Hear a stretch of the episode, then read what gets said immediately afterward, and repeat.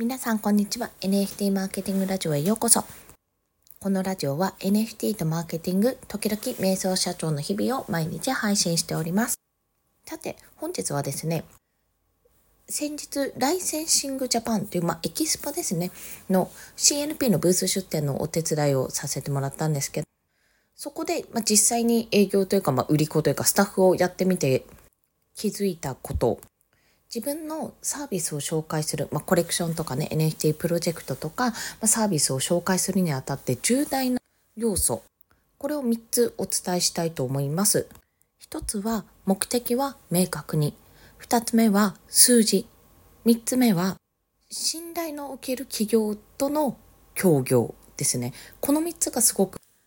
伝えるのにも重要だなって感じましたのでそちらをお伝えしたいと思います。基本的に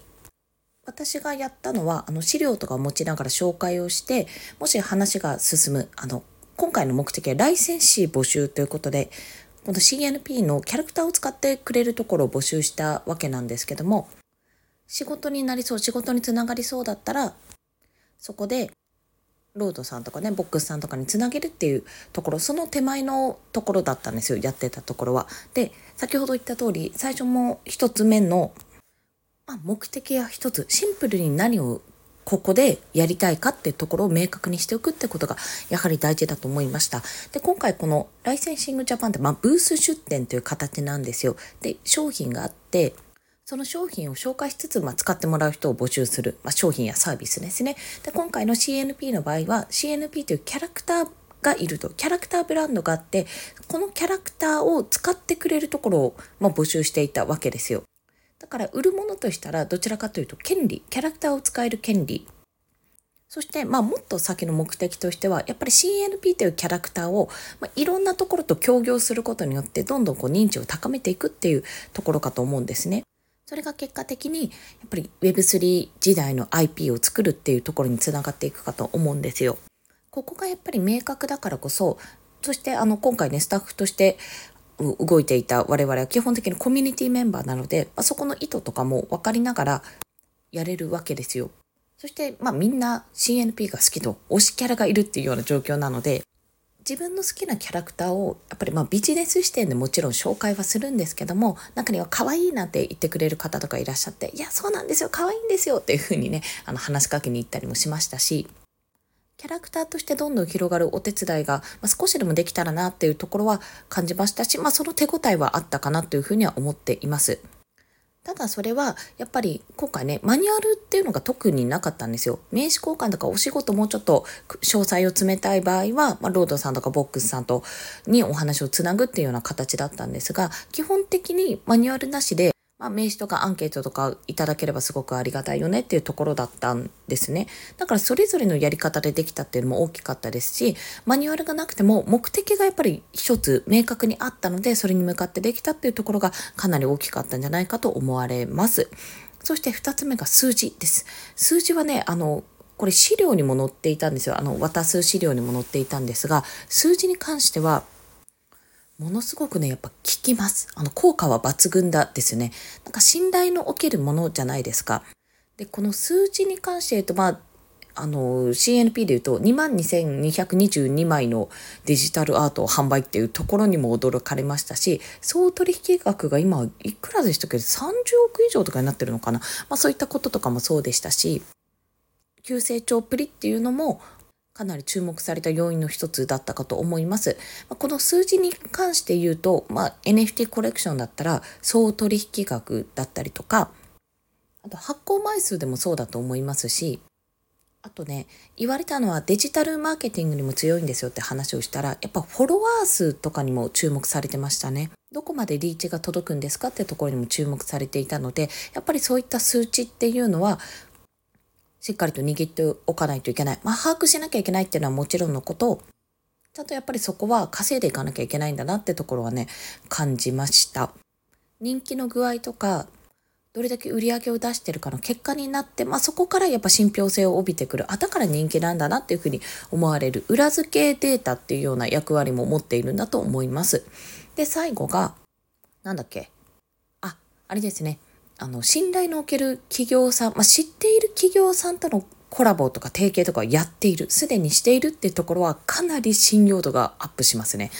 今回はあのふるさと納税 CNP っていう形で自治体ともコラボしてますよって話もそうですけどポップアップショップをポップアップストアかを蔦屋書店さん全国各地の蔦屋書店さんやラフォーレ原宿さんでやらせてもらったんですよなんて話をするとあすごいですねっていうふうにやっぱり言われたんですよ。で、まあ、都内でやったブース出店だったからもあるんですけどもそういった近いところで話を聞く聞いたことがあるところと話を聞くと納得していただく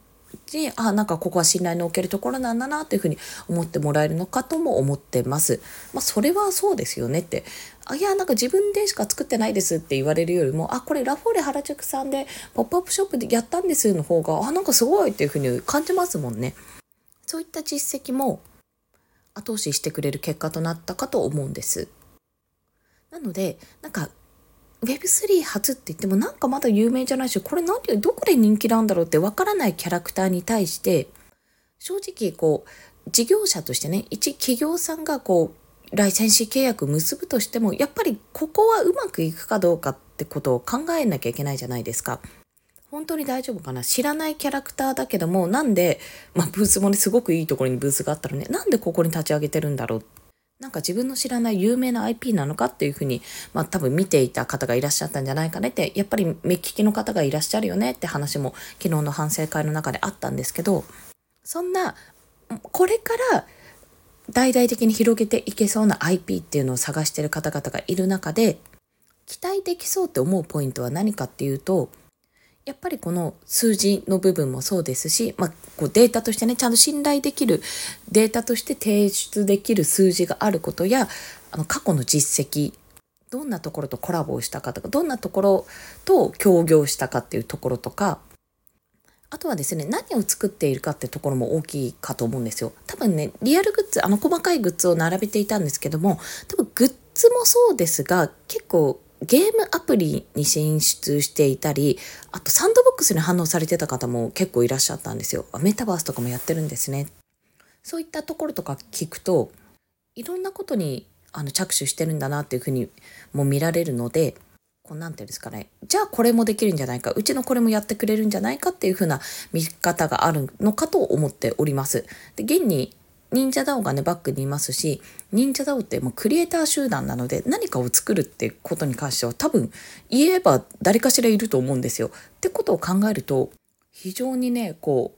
う、ま、仕事を作りやすいっていうのも別かもしれませんがコンテンツとかねそういった商品サービスを非常に作りやすい環境にあるんだなっていうことをね改めて感じていやー CNP 紹介するのめっちゃ楽しかったという、まあ、そんなお話でございました。私はやっぱりちょっと NMO の過去の実績とか、まあ、今トータルボリューム199イーサなんですけどもこれってなんか紹介してもなとかって思ったりしていたんですが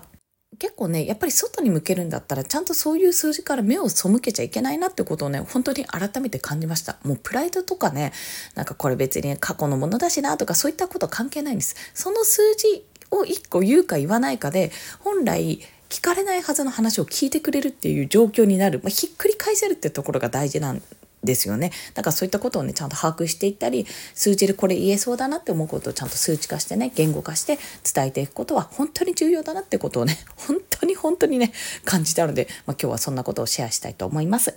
ということで、本日もお聴きくださりありがとうございました。最後に、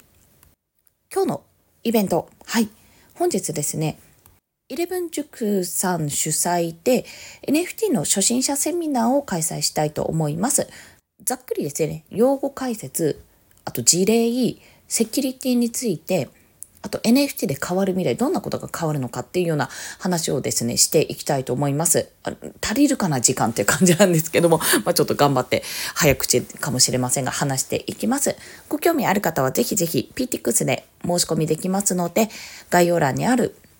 リンクからお申し込みいただけると嬉しいです。で、もう一つ、来週の木曜日、12月14日の木曜日、こっちはお昼の12時30分から Web3 時代の働き方セミナーというものを開催いたします。こちらもね、主にコミュニティワークや DAO ワーク中心になっていくんですけども、まあ、どうやって仕事が作れるのか、まあ、どういうスキルが求められるのかなど、まあ、そういった話をしていきたいと思いますので、こちらもご興味ある方、両方とも無料で聞けますので、よろしければお申し込みください。